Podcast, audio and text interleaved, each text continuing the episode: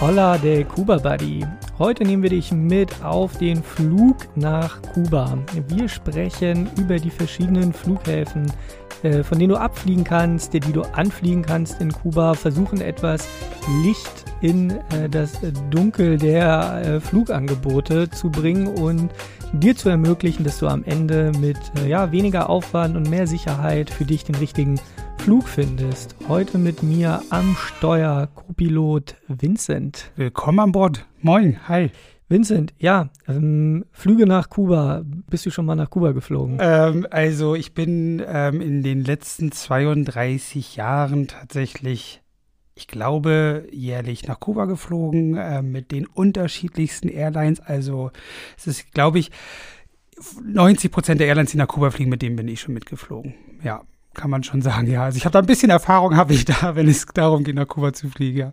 Okay, ja, äh, da erwarten uns wahrscheinlich viele spannende Geschichten, die lassen wir auch alle mit einfließen. Äh, 32 Jahre sind es bei mir noch nicht, bei mir sind es jetzt so, ja, knapp 10 und dann mehrfach im Jahr. Ähm, ich glaube, ja, da ähm, gibt es viele interessante ähm, Themen. Wir haben natürlich auch auf unserer Internetseite für alle, die jetzt zuhören, das Thema ausführlich behandelt. Ähm, viele Infos, ja, findet ihr da wieder, auch nochmal veranschaulicht. Äh, Link packen wir dann in die Show Notes. Vincent, womit ähm, fangen wir an? Ja, wollen wir vielleicht damit anfangen, was es generell für, für Flughäfen in, in Kuba gibt und in Deutschland gibt? Was vielleicht fangen wir mit Kuba an, das ist vielleicht ein bisschen einfacher. Genau, weil das sind im Endeffekt, also Kuba muss man aufteilen in nationale und internationale Flughäfen. Ähm, man darf natürlich, also klar, nur an die internationalen Flughäfen anreisen in Kuba. Das sind ähm, insgesamt acht Stück, äh, die es da auf der Insel gibt. Ähm, was ich tatsächlich persönlich immer noch sehr viel finde. Äh, auch wenn es so eine große Insel ist, finde ich acht Stück sehr viel. Ähm, davon sind aber die wichtigsten ähm, Havanna, ähm, ganz klar. Havanna landen auf jeden Fall die meisten Leute. Ähm, Varadero ist ganz wichtig für natürlich den Badeurlaub, äh, für die Strandaufenthalt. Ähm, es ist auch ein sehr wichtiger ähm, Flughafen. Santa Clara ist sehr, sehr wichtig, weil er einfach in der Mitte liegt. Er liegt in der Mitte von der Insel. Ähm, deshalb ist der so wichtig. Und Holguin ist sehr wichtig, weil er im Osten liegt. Ähm, und da gibt es dann noch welche in Camagüey. Cayo Coco ist zum Beispiel auch ein reiner Strandflughafen. Äh, Cayo Lago del Sur gibt es noch und Santiago de Cuba. Aber Santiago de Cuba ist jetzt zum Beispiel nicht so wichtig wie Holguin, wenn es um Osten geht. Ja, und ich glaube, wenn wir, also wenn wir jetzt drüber sprechen, dann sind es im Kern drei Flughäfen, Havanna, Varadero und äh, Holguin, die relevant sind, weil sie von den ja äh, hier ansässigen Airlines angeflogen werden und ja, uns dann die da auch wirklich da die, ja, die, die Möglichkeiten geben, um den richtigen Flug rauszusuchen. Ähm, so, wenn wir jetzt sagen, äh, Havanna, Varadero, Holguin, die werden, von wo werden die denn angeflogen hier? Ähm, ich habe aus, aus Deutschland, ähm, Dachregion. Also wenn man die ähm, Direktflüge erstmal bespricht, weil das ist natürlich die beste Art und Weise, eigentlich nach Kuba zu reisen, dass man halt, weil wenn man so eine Reise startet, dann in einer anderen Zeitzone ankommt, äh, gerade noch schön viel bei der Arbeit gemacht hat, damit man halt auch wirklich äh, komplett sorgenfrei in den Urlaub äh, fliegen kann. Ähm, da ist es halt eigentlich besser, wenn man Direktflug natürlich nimmt und das ist in Deutschland ähm, möglich mit Condor und mit Eurowings ab Anfang 2022 mit der neuen Eurowings Discovery äh, und zwar von Frankfurt Frankfurt ist es möglich, mit Condor ähm, nach Havanna zu fliegen und äh, nach Holguin zu fliegen, was es äh, Condor deswegen halt sehr attraktiv macht, äh, weil man so halt auch die ganze Insel ähm, kennenlernen kann, ähm, weil man in, in Havanna landen kann. Und dann kann man halt einmal durch die ganze Insel eine Rundreise machen und kann dann äh, von Holguin wieder zurückfliegen. Und genau das, was du jetzt gerade ansprichst, ähm, von Frankfurt und dann jetzt auch wieder mit Eurowings Discover, ne, der neuen äh, Fluggesellschaft von der Lufthansa, äh, vor, vor ja, schon ein paar Jahre her, aber dann gab es noch äh, Eurowings Flug dann von Düsseldorf und Köln. Genau, jetzt ist es Stuttgart-München. Stuttgart-München genau, ähm, von München ähm, flog auch, ich glaube damals, auch, ja, wahrscheinlich auch Eurowings und dann hatte man eigentlich, da, da war noch ein bisschen mehr Flexibilität. Und Air Berlin ist von Berlin geflogen. Und Air Berlin, genau, ja. Air, Air, Berlin, ähm, das war, äh, das, das, war, war dann, schön. Ja, das, also Air Berlin fand ich auch äh, ziemlich speziell, ja. Ähm, die sind alle rübergeflogen, also wir hatten deutlich mehr. Momentan äh, flog dann jetzt einfach nur, nur in Anführungszeichen Condor, aber auch direkt Und ähm, außer, ja, dann flog noch Edelweiss. Genau, Edelweiss fliegt auch immer noch von Zürich, genau. Genau, Edelweiss fliegt von ähm, Zürich, ich glaube, äh, dreimal die Woche aktuell. Also alles, was wir jetzt besprechen, wir müssen die Folge sowieso äh, halbjährlich, jährlich wiederholen, weil sich einfach dann, weil dann die neuen Flugpläne rauskommen. Ähm, jetzt sprechen wir gerade äh, Juli 21 über den Flugplan 21-22. Ähm, es ist jetzt auch gerade erst rausgekommen, dass Eurowings Discover dann wirklich fliegt und es ist eine relativ neue Info, die ist auch noch nicht bei uns auf der Website drauf. Ähm, da muss man sich einfach ein bisschen äh, up to date halten, aber ich glaube es ist trotzdem ähm, ja, sehr interessant zusätzlich zu den äh, Videos und Infos, die wir auf der Homepage haben. Aus Wien äh, Austria fliegt nicht mehr, also fliegt aktuell nicht. Genau, also da ist es dann nur möglich mit einem Zwischenstopp. Äh, aber grundsätzlich ist Zwischenstopp auch eine gute Option. Also wenn man da Faktoren wie Budget zum Beispiel ähm, mit einbezieht, da ist es halt wichtig, äh, dass man halt, wenn man einen Zwischenstopp zum Beispiel einbaut, dann kann der Preis ein bisschen günstiger auch sein unter Umständen. Ähm, und genau, bei, bei der Air Austria ist es dann, dass man mit der Zwischenlandung zum Beispiel in Paris ähm, nach Kuba kommt. Äh, da sind auch viele andere Möglichkeiten dabei. Das ist ähm, unter anderem ist es Air France KLM, also entweder über, über Amsterdam oder über Paris. Was da der große Vorteil ist natürlich, äh, weil wir haben ja vorhin angesprochen, es sind ja die Direktflüge sind ja alle eher aus dem Süden. Ähm, Berlin, wie gesagt, gibt es auch nicht mehr. Hamburg ist es genau das gleiche Thema. Ähm, da kann ich auch also von mir sprechen, wenn ich oft, ich bin oft von Hamburg aus nach Kuba geflogen und da habe ich ja halt gerne Air France oder KLM zum Beispiel genommen, weil KLM zum Beispiel der große Vorteil, man fliegt von Hamburg direkt Richtung Kuba nach Amsterdam und von Amsterdam dann weiter direkt äh, nach Havanna und äh, dadurch ist aber die Flugzeit halt nur im Durchschnitt so 11 bis 13 Stunden, also trotz Zwischenstopp. Und ähm, das ist, KLM ist auch eine super Airline in meinen Augen und da kann man, ähm, kann man so wie eventuell günstiger sogar noch fliegen und halt trotzdem halt auch von der Reisezeit halt nicht unbedingt viel länger. Das geht sogar auch mit Iberia über Madrid zum Beispiel genauso. Air Europa über Madrid. Ähm, jetzt neu seit, glaube ich, knapp eineinhalb Jahren Turkish Airline. Ähm, man weiß ja, dass das eine sehr, sehr gute Airline ist. Die gehört ja zu den besten Airlines. Ähm, kann man auch nach Kuba fliegen. Das läuft dann über Istanbul.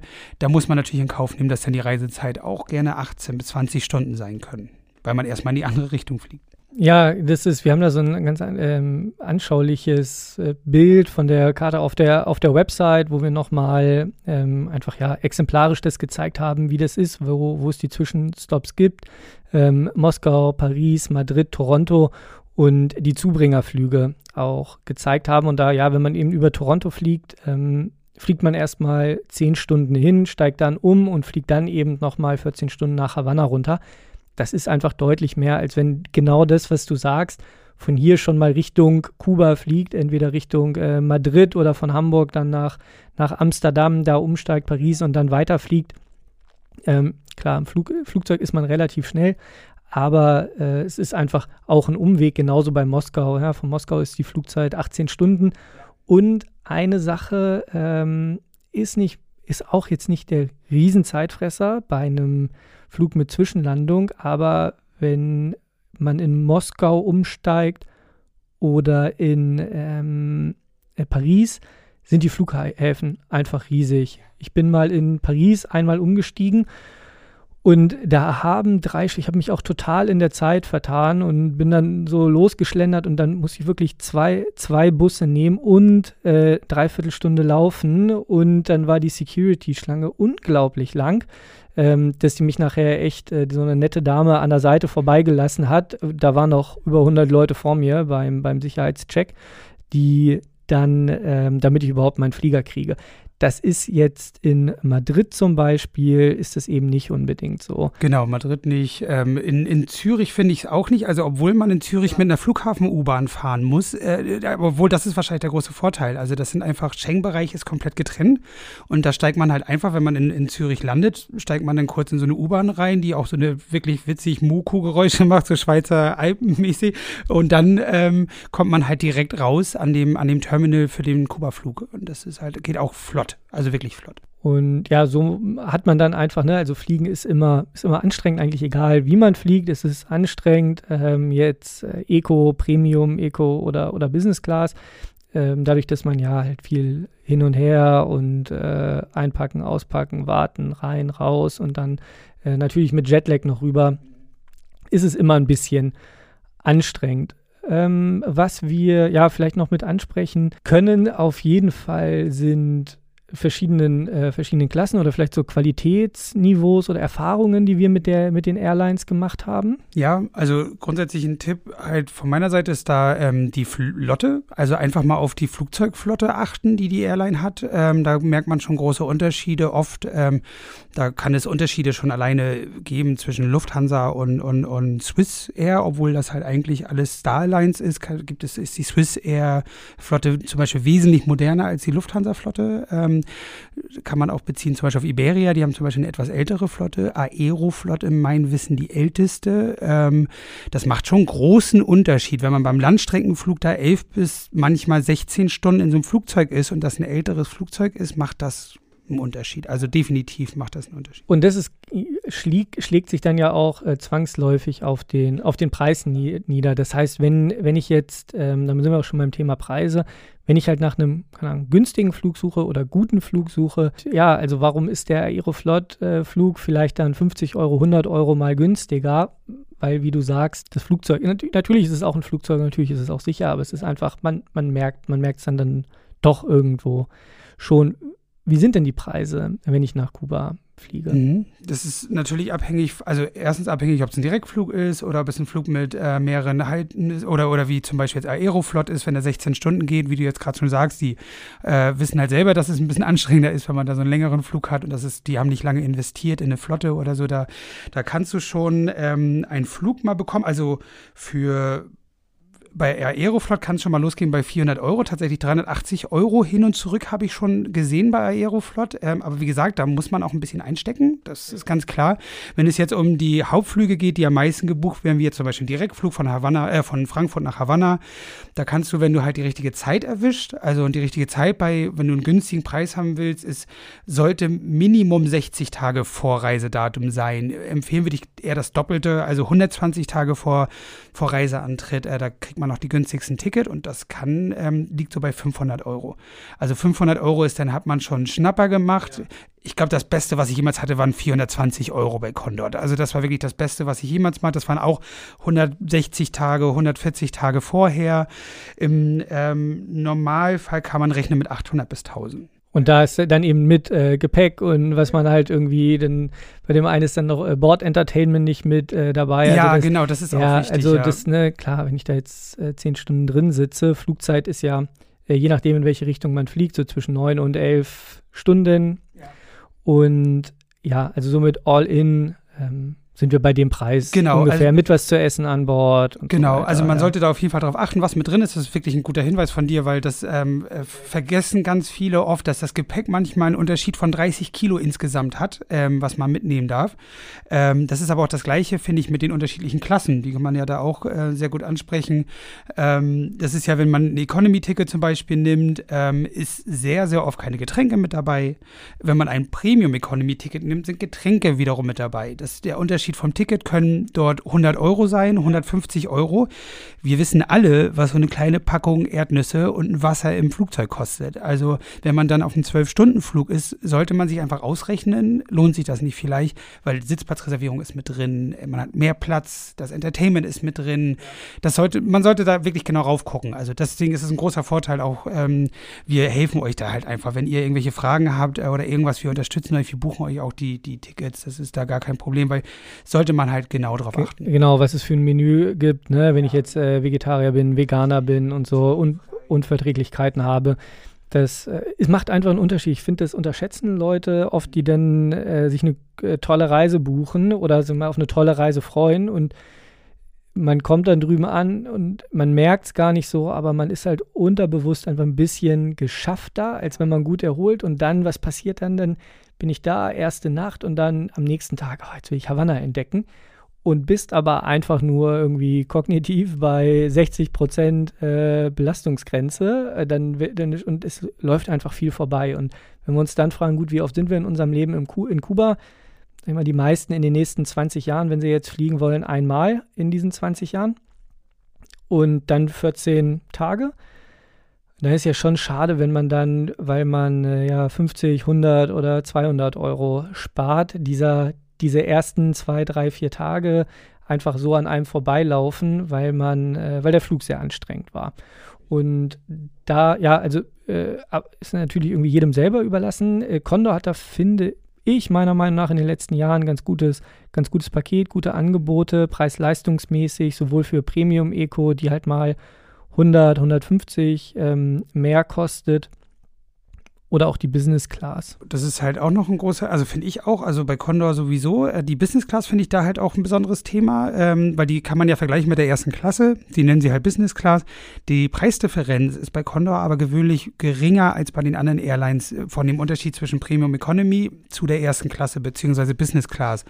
Ähm, und das ist, wie du es halt gerade schon ansprichst, das denke ich nämlich auch. Das ist sehr wichtig eigentlich, dass man halt nicht einen zu stressigen Flug hat. Ich finde auch besonders wichtig beim Rückflug, weil wenn man halt den ganzen Urlaub, seine Rundreise, man hat eine Rundreise verbracht in Kuba, man kommt dann zurück, man muss eventuell, weil man die Rundreise ein bisschen größer machen wollte, doch schon zwei Tage später wieder zur Arbeit gehen. Ähm, wenn man dann noch irgendwie dreimal einen Zwischenstopp hat und irgendwie ein bisschen noch so ein Hopping macht zwischen Lateinamerika, bevor man dann Richtung Deutschland fliegt, äh, kann das sehr anstrengend werden. Ähm, da gibt es auch wenn man da nur auf den Preis achtet, äh, über Nacht, dass man über Nacht noch am Flughafen zum Beispiel ist, bevor der nächste Flug kommt, irgendwie sechs Stunden, damit sich das nicht lohnt, dass man zum Hotel geht. Aber also da, da muss man wirklich drauf achten. Also, weil das bringt ja nichts, wenn man einen schönen Urlaub hat. Man hat sich erholt und man macht sich das alles wieder kaputt mit dem Flug. Genau, und muss dann danach erstmal durch. Das ist genau dieses, wir hatten es ja schon mal in der Einfolge gesprochen, was eigentlich so der Unterschied zwischen äh, Rundreise und, und Urlaub ist. So, Urlaub ist eigentlich zum Erholen und äh, wenn ich natürlich jetzt irgendwie weiter wegfliege, um da einen Urlaub zu machen, also ich sage, ich gehe dahin, um mich volle zwei Wochen zu erholen, wo ich einfach gar nichts mache, rumliege, esse, dann kann natürlich so ein Flug auch ein bisschen anstrengender vielleicht sein, weil ich liege dann die nächsten Tage sowieso nur rum, lese irgendwie ein Buch, schlafe viel, esse gut. Aber wenn ich eben so sage, ich, ich will dann eigentlich los und ich will was mitnehmen und verstehen und Kuba verstehen und die Leute verstehen und wenn ich dann halt sehr oder einfach ja ein äh, bisschen kaputter da ankomme, ähm, geht mir einfach mehr verloren. Und das, ja, das ist aber auch eine sehr persönliche Meinung. Also das würde ich, wenn ich mir einen Flug buche, im, im Hinterkopf ähm, behalten. Wir haben schon gesprochen, äh, ja, so, äh, genau, es gibt kein First Class bei Condor, gibt aber Business Class, Premium, Eco und so. Äh, Einreise in Kuba äh, haben wir auch eine Podcast-Folge zu, was man beachten soll. Aber Einreise direkt am Flughafen auch schon spannend. Ähm, also auch Havanna, äh, man kommt dann mit allen Leuten da raus und dann läuft man auf diese äh, Passkontrolle zu. Und dann, okay, so sind hier irgendwie 10, 15 verschiedene Schalter. Das ist ja schon relativ viel. Es staut sich dann aber, weil natürlich auch einfach sehr genau hingeguckt wird und so. Und nicht alle Schalter besetzt sind. Und, und nicht alle Schalter besetzt sind. Und dann kommt man danach da durch und dann sind in der Regel zwei, ähm, ja, von diesen äh, Kofferchecks, Kofferlaufbändern. Also ich meine, diese, äh, da gehst du ja dann nochmal durch den Metalldetektor durch und wirst dann halt äh, abgescannt und äh, schiebst dann dein Handgepäck da rein. Und da gibt es dann aber nur zwei davon. Meistens ist einer, also ich glaube, ich, ich glaube, es gibt drei oder vier. Äh, die zwei habe ich noch nie gesehen, dass die an waren. Und einer ist meistens am Anfang zu. Ja. Und dann staut sich auf diesen drei Metern hinter der, hinter den, hinter der Passkontrolle bis zu diesen Dingen, stehen dann auf einmal irgendwann wieder 100 Leute drin. Äh, deswegen noch äh, Tipp, von, Tipp von mir, wenn ihr da raus wollt, es hilft wirklich einfach vorne zu sitzen oder nah am Ausgang zu sitzen, um dann rauszukommen, weil dann kommst du relativ schnell durch. Nachher, selbst, selbst wenn du irgendwie der fünfte oder sechste bist, der den Pass gecheckt kriegt, denn wenn da zehn Sachen besetzt sind, stehen dahinter schon 50 Leute, die durch diese zwei ähm, äh, Kontrollen halt durch müssen und da staut sich nochmal richtig lange und da wird es dann auch richtig eng und ähm, ja, also das äh, einfach nochmal so ein Tipp am Rande. Und dann, ja, gibt es in Havanna, das vielleicht noch als spannender Tipp, das hätten wir mal eine Einleitung äh, mitnennen können. Ja, diese VIP-Lounge. Äh, die gibt es auch nicht nur in Havanna, die gibt es auch in, in Eugene und in, in Varadero gibt es die auch. Ähm, das ist auf jeden Fall ein super Tipp. Ähm, in, man, da darf ich es nicht ganz genau vergleichen mit, mit einer ähm, Business Lounge oder der Senator Lounge zum Beispiel in Zürich oder in Frankfurt von Swiss oder Lufthansa.